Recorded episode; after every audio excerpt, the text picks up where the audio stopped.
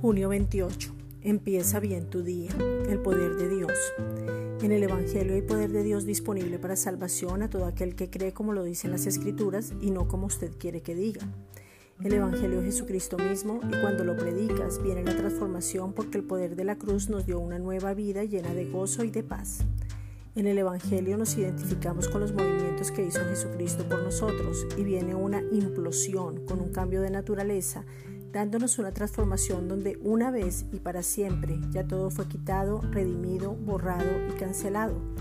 El poder de Dios te cambia de naturaleza, quita tus pecados, te lava y luego te forma, te conforma y te transforma por medio del Espíritu Santo para que seas la justicia de Dios en Cristo, sin ninguna condenación, ni culpa, ni miedo, ni vergüenza. Romanos 1.16, nueva traducción viviente.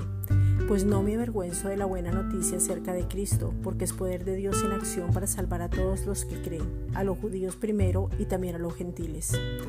Esta es una reflexión dada por la Iglesia Gracia y Justicia.